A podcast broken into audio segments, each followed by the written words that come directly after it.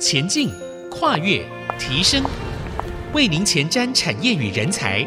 听见这世代。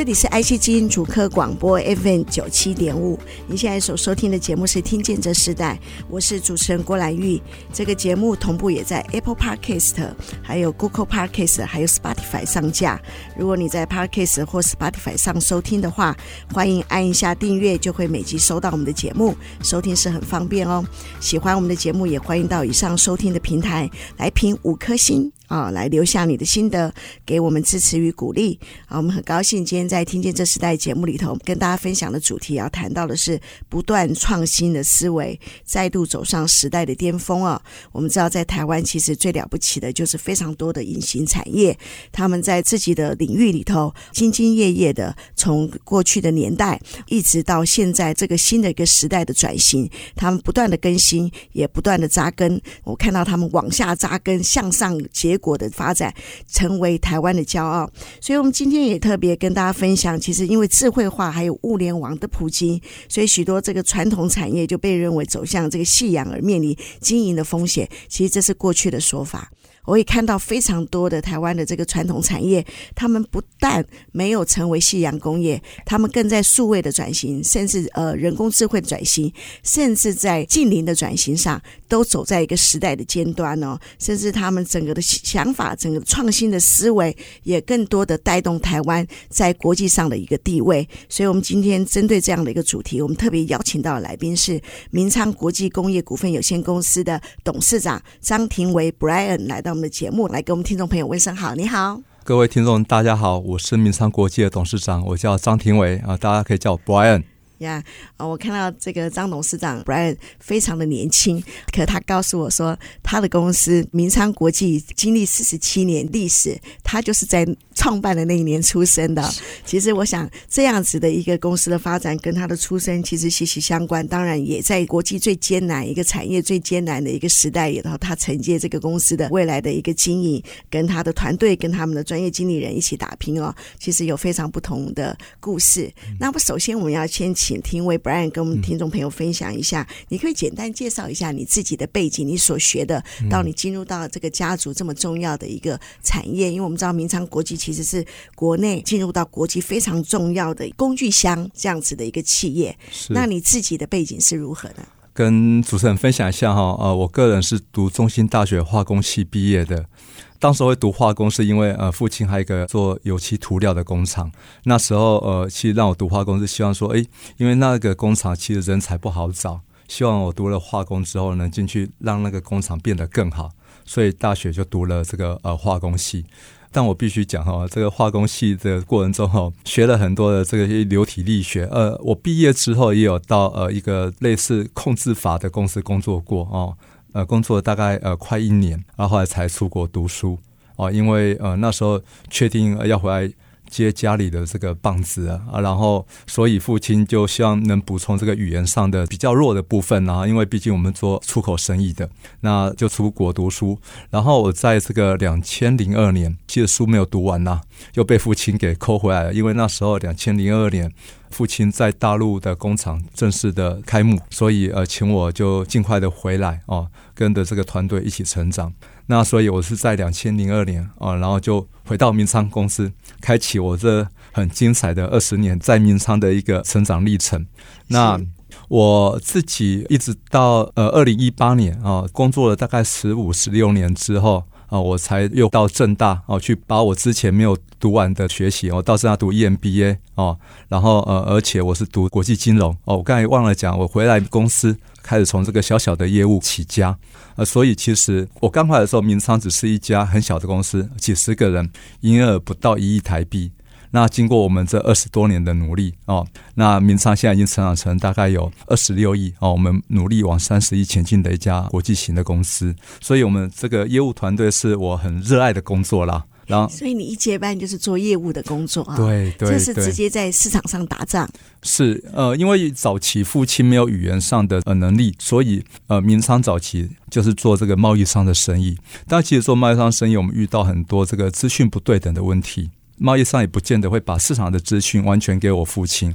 所以我们在做很多判断或者商品的开发，我们没办法很准确。所以呃那时候呃我大姐呃先回来公司，我回来的时候她就是我的主管的啦 哈。我大姐带着几个业务，然后我回来也加入业务团队，我们就开始冲。二十年前真的很有趣，就大家抱着商品规划好就出国参展，然后不然就把商品寄到海外去，我们就透过一个展览一个展览让客人认识我们。然后，呃，我也做了很多陌生拜访哦。我记得第一年去到展览会场，没有一个客人认识我，可能我刚回来嘛，所以我觉得这样我感觉不到自己的价值，我就拿着我自己目录跑去不是我们客户的摊位，一家家拜访，让他认识名昌。呃，所以我们就是整个团队，大家很年轻，然后很有热情，很积极，就把这个公司的业务一个一个给拓展开来。对，然后后来是因为。大陆工厂遇到了很多的挑战，然后也面临转型的问题，所以我后来在两千零四年哦，我在公司两年之后，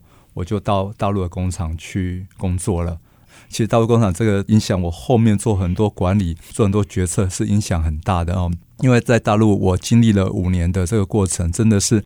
一把鼻涕一把泪走过来的哦。呃，所有的对人的管理、对事情的管理，呃，更多的财务观念哦。全部在大陆那个过程中，我建立起来的。对啊，然后所以呃，这五年我让父亲在建厂之前是租厂房啦，其实已经亏了大概快十年了。然后我过去呃，老实讲，前两年也很辛苦啊。然后呢，我是二零零四年过去大陆，我后来二零零八年我跪了一下石头，立了这个军令状，说我要改变这个大陆厂的公司。所以大陆厂就从我那么一跪之后。从呃二零零八到现在，哪怕再多的困难、再多的危机，这个厂都没有再亏损过了。直到现，包含 COVID nineteen，完全没有，都现在都是仍然运作的非常好。对，哪怕我两年没过去了，其实整个团队运作的都还是很好。对，所以这个是我在明昌一个很精华重要的五年。然后后面我回来公司，然后父亲就准备让我做接棒的动作了，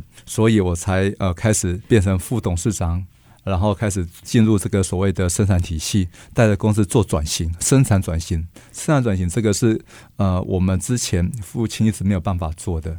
是对，然后后来才加读了 EMBA，把财务这一块也补起来。所以我说我的经历很完，我觉得很棒啦哈，从业务起家，在生产体系这一块成长，然后现在把财务这块体系也补起来。是，所以其实明昌四十七年这样子一个发展历史，你也在公司创办的这一年出生，但其实你进入这个产业里头，进入这个公司也将近二十。二十年的时间，好，这也不容易啊。从你从业务的工作，甚至到大陆开始做管理的工作，嗯，就如你刚刚所说的，经历不同的转型，是你个人生命的部分。是对，因为我知道，呃，明昌是台湾一个最大的工具箱的制造商。那这个工具箱其实就是一个行动式的，对不对？对。然后从这个行动式的到你们可能整间的，到现在可能我看到你们数位化，甚至在教育的部分，你们都投入行动的这个充电车，这个平板电脑的行动充电车，嗯、你们不。不断的在这样子产品的转型中，刚刚你谈到的是你的阶段，我们在下一段我们要请张庭伟董事长跟我们分享明仓的数个阶段，我们等会来分享，我们稍后回来。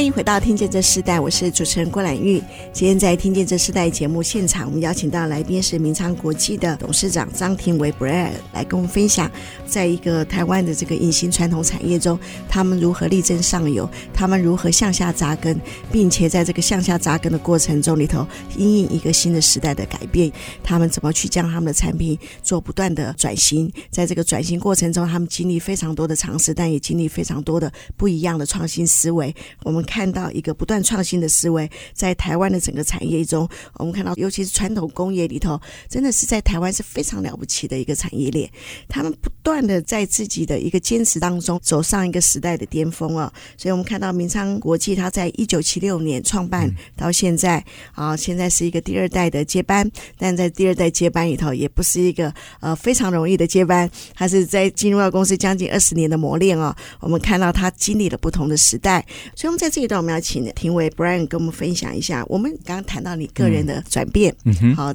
那我们来谈谈明昌国际，嗯、因为我们知道明昌国际是从一个钢板的办公家具、办公桌啊开始起来的，到现在好像走到工艺美学，是、啊、是不是？谈一下这个发展。呃，其实我觉得，呃，这一路走过来，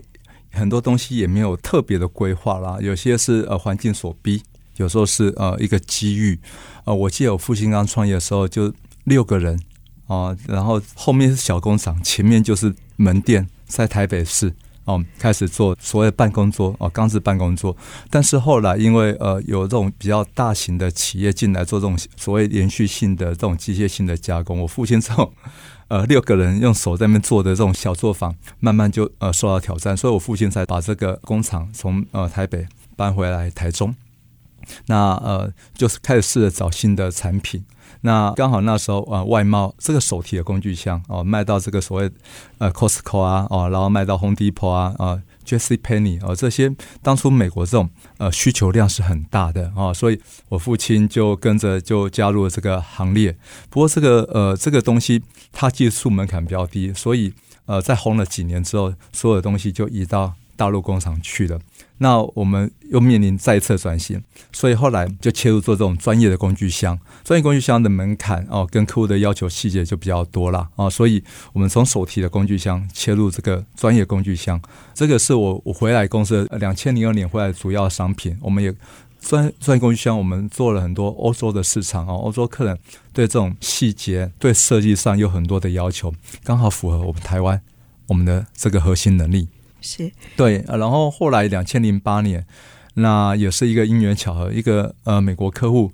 看了我们做工具箱，他觉得是做的那么好，这个应该来做这个医疗推车，所以客户带着设计图从美国飞到台湾来找我们。那我们从两千零七零八哦，也就因为这个客户，我们切入了这个医疗。哦，所以现在在医疗上面，我们还有自己的品牌哦，叫百利达。哦，所以我们在有些市场哦帮客户做代工。有些市场，我们就用自自己的品牌哦来做推广。那呃后来，其实明昌在这上面，我们一直就很想做更多的尝试跟创新。所以在二零一六左右，我们刚好遇到一个机会哦，这个用平板上课哦，那时候还没有疫情。不过像在呃美国、在英国很多的国家已经尝试用这个所谓平板上课，他们需要一个充电的载具。所以刚好跟一个我们台湾的一个不错的公司合作，呃，创造这充电车。我们那时候卖美国，呃，卖到这个英国，我们其实真的是市占率是第一的。不过这个像这种平板，这个就很跟国家政策很影响很大了。国家只要有推动，呃，需求就高。那国家有时候会预算会稍微放缓，它的需求就降下来。不过我们还在目前还在这个市场上，我们还是有很大的影响力。那再进一步。其实我应该讲说哈，我对于这个让明昌的产品不断的提升它的价值，是我很有企图心。因为我认为明昌的钣金技术经过这么多年，我们有很多先进的设备，我们有世界最先进的涂装的产线哦，这个粉体涂装，我们也有很棒的工程师，我们有很棒的美学的设计师。我一直认为说，因为钣金它可以服务好多产业哦，不应该只是停留在工具箱哦，所以。这几年我很很有企图心的，不断让我们的这些呃工艺跟不同的产业做结合，才有加入充电车啊，然后呃包括邮局的 i 邮箱也是民商做的哦。我们把我们很好的这些呃技术哦跟邮局我们来做结合，所以我觉得呃我印象很深刻，是我刚回来的时候，对于我们台湾的工具箱，我觉得工业感很重。早期的设计都是委外啦，但委外的设计有时候很难连续，有属于自己公司的设计语言，所以我们在二零一六年把自己公司部门的 IT 团队组合起来，其实很不容易哦。因为设计师呃，我们公司在比较呃乡下的地方，我们要把设计师从城市里面叫来我们这个地方，我们用了很多心思，那也创造一个好的工作环境给他们，让他们愿意来明昌。所以明昌后来在他们加入之后，我们二零一六、二零一七，我们陆续拿了 IF 设计、红点设计啊，然后呃国家的这个呃经典设计奖，我们拿好多奖项。那时候我们才可以很大声的讲。明昌的工具箱不再只是工业品，我们有更多的美学，更多的对美的看法融入我们的产品里面。呀，其实刚刚你谈到一个很重要的过程，就是你们从一个钣金产业，一直到整个数位的制造，甚至到一个美学工艺这样子的一个产品的发展，嗯、连医疗的用品、教育的用品相关性，你们都连接在一起。可是在这样的一个过程中里头，从制造哈到品牌，你觉得最大对你最大的突破是什么？从制造到品牌，呃，我觉得哈，开始总觉得做品牌啊、呃、是蛮容易的，反正我的产品有它的呃特色哦、把我的设计美美的东西推销给客户哦、这早期啦哈，我们总觉得做品牌应该是这么容易，呃，但实际上呃，我们现在名创有两个品牌哦、一个工具品牌叫 Basso，另外一个医疗品牌叫百利达。我们后来发现，当然有美的一个外观。哦，再加上一个良好的工艺，只是做品牌最基础、最基础的工作。哦，因为如果连这个都没有的话，你大概品牌很难被消费者给接受。但有了这个东西之后，你的品牌其实还是要想办法找到跟消费者沟通的频率、频道，找到属于自己的定位。尤其呃，台湾的这个 home market 很小，所以我们基本上做品牌都得走出台湾。呃，像我们的把手品牌，一开始到到欧洲去，要试着跟欧洲人沟通，但我们不了解他的文化，所以其实我觉得，呃，如果不能自己做自己 home market 品牌，要走出台湾到世界各地做品牌，我觉得最辛苦的是对当地人生活态度的了解，对文化的一个融合。哦、所以其实做品牌，我后来感觉到还是得有当地的，我们可以努力做国际品牌，但品牌经营还是得用当地的人。来做经营品牌哦，这一件事情才有可能成功。呃，因为品牌真的，它不像做工厂，我设备投了，我就生产了，我东西就卖了。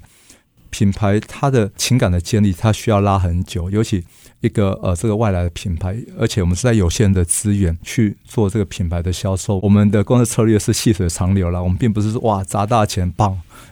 一个爆品出来啊，然后品牌马上就爆了，但有可能很快就下来。我们的公司的打品牌方式是细水长流，一步一步的跟消费者慢慢的沟通，慢慢的沟通。所以，呃，像我们的工具品牌走到现在，我们才有一点点成果。包括到美国去，我们自己设美国公司，自己推销自己的品牌，也是请美国人哦，完全没有华人，请美国人用美国人的方法来沟通我们的产品，把我们产品。介绍给美国市场，所以我觉得做工厂是管理，做品牌老讲是很感性的一件事情。是，所以就像你过去的工作，从业务到管理，甚至到一个经营者，它是不一样的角色的改变。那在明昌国际哦，你们在发展这四十几年的这样的历史，从上一代到你们这个新的世代，其实真正的我们看到工业的转型也是不一样的。嗯、从过去的制造，哦，你们制造业仍然应该是你们很大很重要的一个产业的供应啊，到现在品牌的设置到行销，至于你的企业最大的创新点是什么？那在一个创新的突破点。是什么？呃，如果要讲到这一点，然后我觉得公司最重要的还是团队啊。我觉得明昌现在呃，外面大家看到新闻的报道，不管我们在智慧制造，还是我们在 AI 上面，好多好多我们的突破。其实我背后回来看，关键是我背后的这个经理人团队啊，才是最关键的。怎么让这些经理人团队能不断接受新的知识，维持求变的态度？呃，我我讲一下说，呃，其实明创智慧制造最源头是精实管理。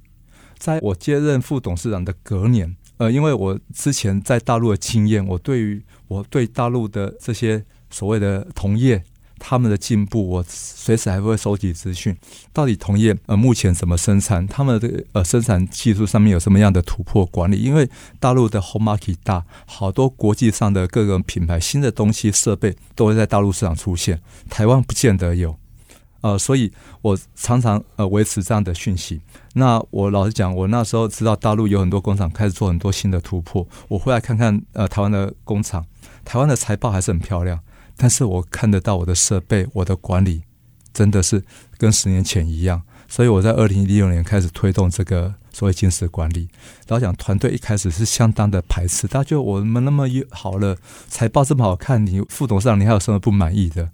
但是其实这过程中，我请了外部的老师陪着我们跑，那我们也做很多其他的工厂参访，慢慢的让呃这些干部了解到管理还有很多方法，生产的管理还有很多可以突破的，那也塑造一点点危机感。那团队就在这样子，我半推半就，我进两步退一步，进两步退一步，这慢慢的让团队对于改变这件事情，其实从一开始他们很害怕改变，到后来慢慢可以接受改变。明昌，我现在的这个团队，我可以讲，他们是喜欢改变的。所以其实呃，我们在产品的转型。啊，然后包括后面我们从金石管理延伸到后面的这个所谓的这些创流跟智慧制造，其实都是由这群干部很多他们的发想、他们的创意点出来的。我老实讲，我的能力没有那么他们那么强，我只是塑造一个环境、一个氛围、动力，让他们去前进。是啊，这个从年年营业额二十六亿到三十亿这样子一个规模的企业，在台湾它代表了一个台湾隐形产业进军国际很重要的一个指标。嗯、那在这样一个指标中，其实他们也要经历不一样阶段的改变啊。一个企业它如何往前进，这就是考验一个经营者他要如何迅速的在改变中里头仍然维持团队往前迈进的这样的一个速度，并不容易。所以，我们下一段我们要谈谈人才培育的部分，一个进入到一个时代的转其实这都要不一样的一个应变能力，甚至保留很重要的一个技术的经济。这个技术经济其实就是台湾的骄傲。我们先休息一下，我们在下一段我们继续回来分享。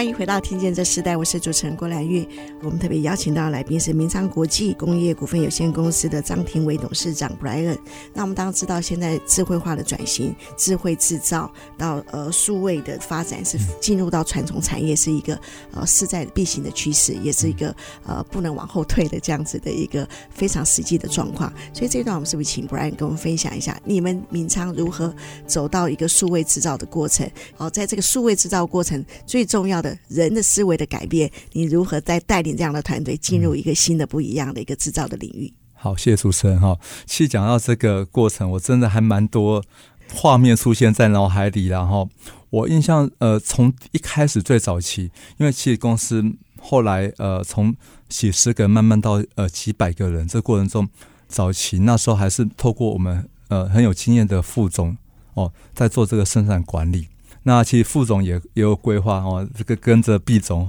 再过几年他也要退休，所以他有一次在跟我讲，不然我想到你未来要接这公司哈，我想到就替你感到压力很大。我说怎么了？他说这个生产的东西那么多哦，这么多要靠老师傅，然后这些东西你这些老师傅后面要怎么传承？然后你跟这些老师傅能不能合作哦？到底这老师傅愿不愿意把东西交出来？哦，这都好多困难，我想到替你感到害怕。其实我被他这么一讲，我忽然间就有一种感受都，嗯，对。如果我真的呃要当一个成功的老板，然后如果我想让我的企业不断的再继续长大，我必须让这些东西可以被留下来。所以呃，精实管理启动之后，下一步我们就是把这些老师傅的东西，有些是凭感觉。哦，有些是凭口传的方法，慢慢的记录下来。我举一个最简单例子，像明昌最重要的是我们的这个涂装线，涂装线是明昌制造过程中很重要的关键的一环。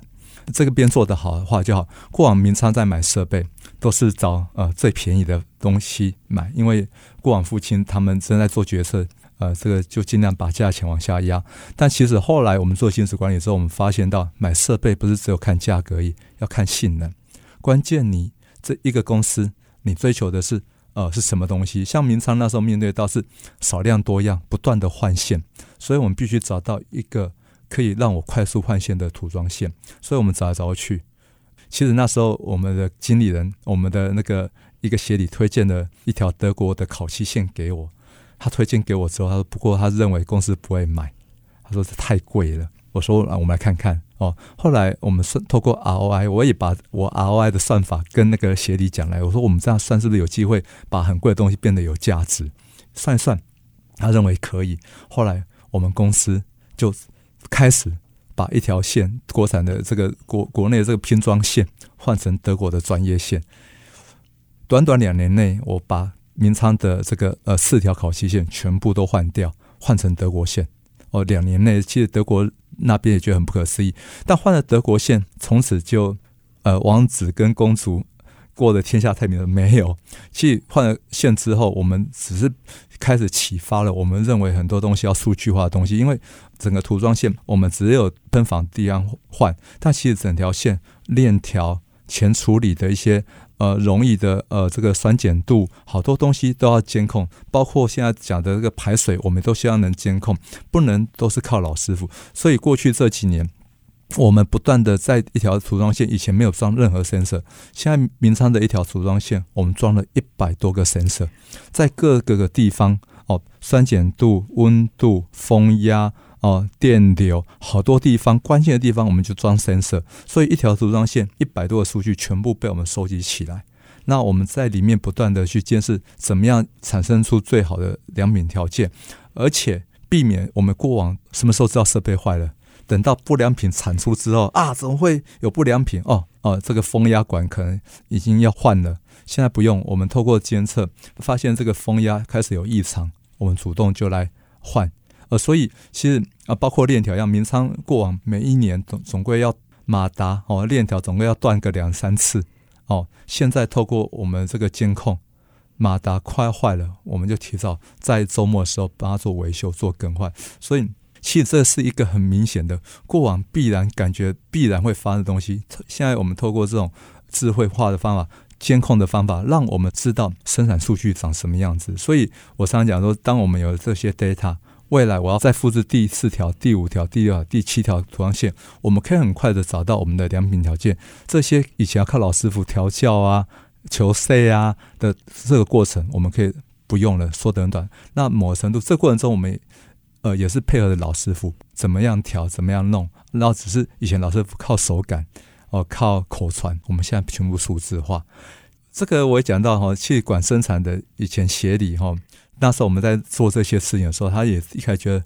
这些东西装起来有用吗？他也是很怀疑哦哦。他一开始是在旁边哦勉强为之的在做，后来他慢慢发现这些东西对他的生产管理产生极大的效益。所以在去年哦，我们公司又要派人到 AI 中心上课哦，我们总经理就说：“哎，来找两个未来你最重要的干部，我们要派到 AI 中心上课。”就他送上来名单，一个是他部署。另外一个就是他本人，他说：“嗯，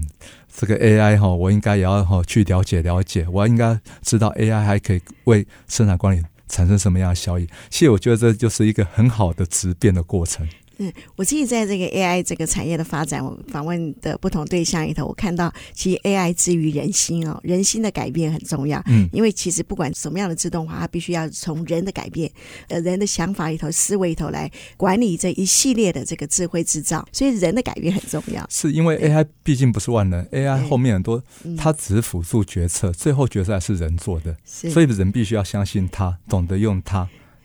AI 才有用。嗯，那我们也看到，其实明昌就是在这个整个四十七年的这样的一个发展历史里头，你们跨界跨领域，从钢板的这个家具到呃行动箱，到甚至到一界、教育界，然后不一样的领域，甚至你们从制造商也买了欧美的通路商这样的一个市场，你们不断的改变，不断很活泼。那你觉得这个企业最大的改变的最重要的关键是什么？哦，我觉得啦哈，我觉得可能哈跟我个人的个性哈或者是经验哈也有点关系。当然呃，我想呃，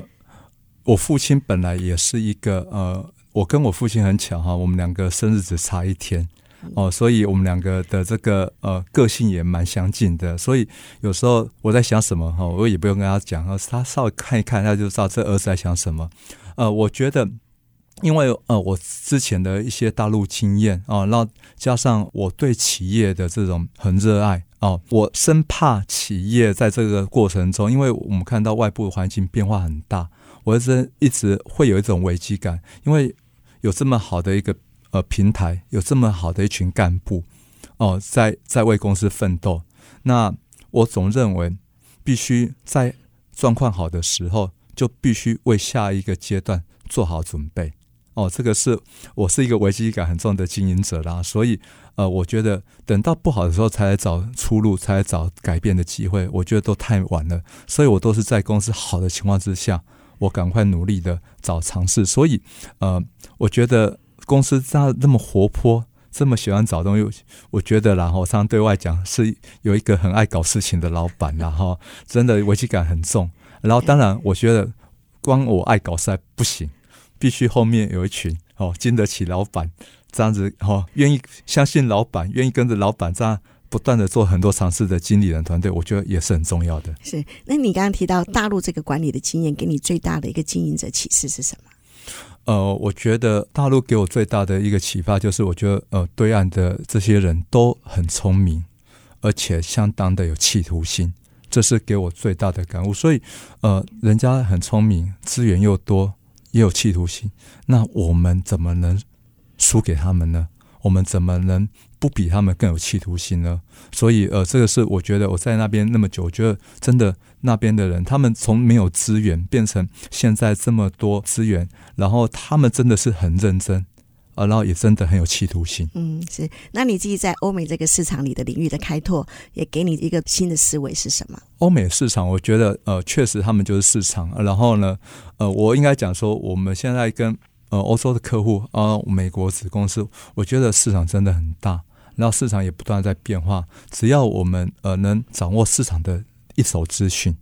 我相信台湾的企业应该能很快的去回馈对市场的需求有所回馈。只要我们能掌握正确的资讯，并且在台湾这边我们能有快速的回馈给市场，那我想台湾的企业永远在国际上可以有立足的地方。好，那从一个工业制造的一个产业，你如何带领你的团队进入近零转型这个全球发展里头？你觉得最重要的开启的第一步是什么？我觉得哈，这个是一个好大好大的议题哈，因为。呃，老实讲，净零这个是整个世界已经走在路上的路了。但老实讲，每个企业应该怎么走？哈，我觉得大家都还在摸索哦。包括我想，政府也还在摸索，不管政策的成型。所以我觉得第一步，我认为应该由上而下。呃，因为这个是接下来企业会面临很大的一个转变，企业主应该到一线去了解到底净零应该怎么做，它也有哪些规范，那才能决策公司应该放多少资源。怎么样要求团队来前进？那明昌基本上我已经加入了林碳大学，我已经上了好几门课，我对于林碳的规划有框架式的了解。那我们也成立了 ESG 委员会，在董事会底下，我们开始进行推动。所以我想很多东西接下来就是一步一步摸着石头过河，跟当年我们启动智慧制造的过程一样。只要知道方向是对的，那我们就一步一步往前走。那明昌的下一步是什么？明昌的下一步，我想希望第一个哦，变为一个碳中和的一个企业，这是必然的路。再来，我们希望在这个整个 ESG 上面哦，明昌也可以变成一个 ESG 的企业哦，不只是在治理上面哦。我想这个环境哦，我们刚才讲这个零碳哦，碳中和的企业，这个我们必须要面对的。再来，我希望我能给呃员工更好的照顾。哦，对社会有更好的回馈，哦，真的变为一个 ESG 企业，也让明昌的产品未来也跟这个绿能跟环保有更多的关系。哦，所以我想的是下一步，我想要来努力的。好的，我们很高兴今天呃邀请到明昌国际这个张庭伟董事长来跟我们分享他自己呃人生整个开展的一个历练的一个过程，然后也谈到非常多不同的一个经历管理的分享。我们希望透过这样子一个企业，可以跟更更多的听众朋友让知道台湾制造啊。台湾工业其实是非常有机会的，在整个创新思维里头，只要我们勇于跨领域、跨界，甚至勇于创新的时候，我们都可以看到不同的机会。好，我们今天非常谢谢你，呃，跟我们听众朋友分享。好，听见这四代呢，我们下次再见，拜拜。谢谢主持人，谢谢听众，拜拜。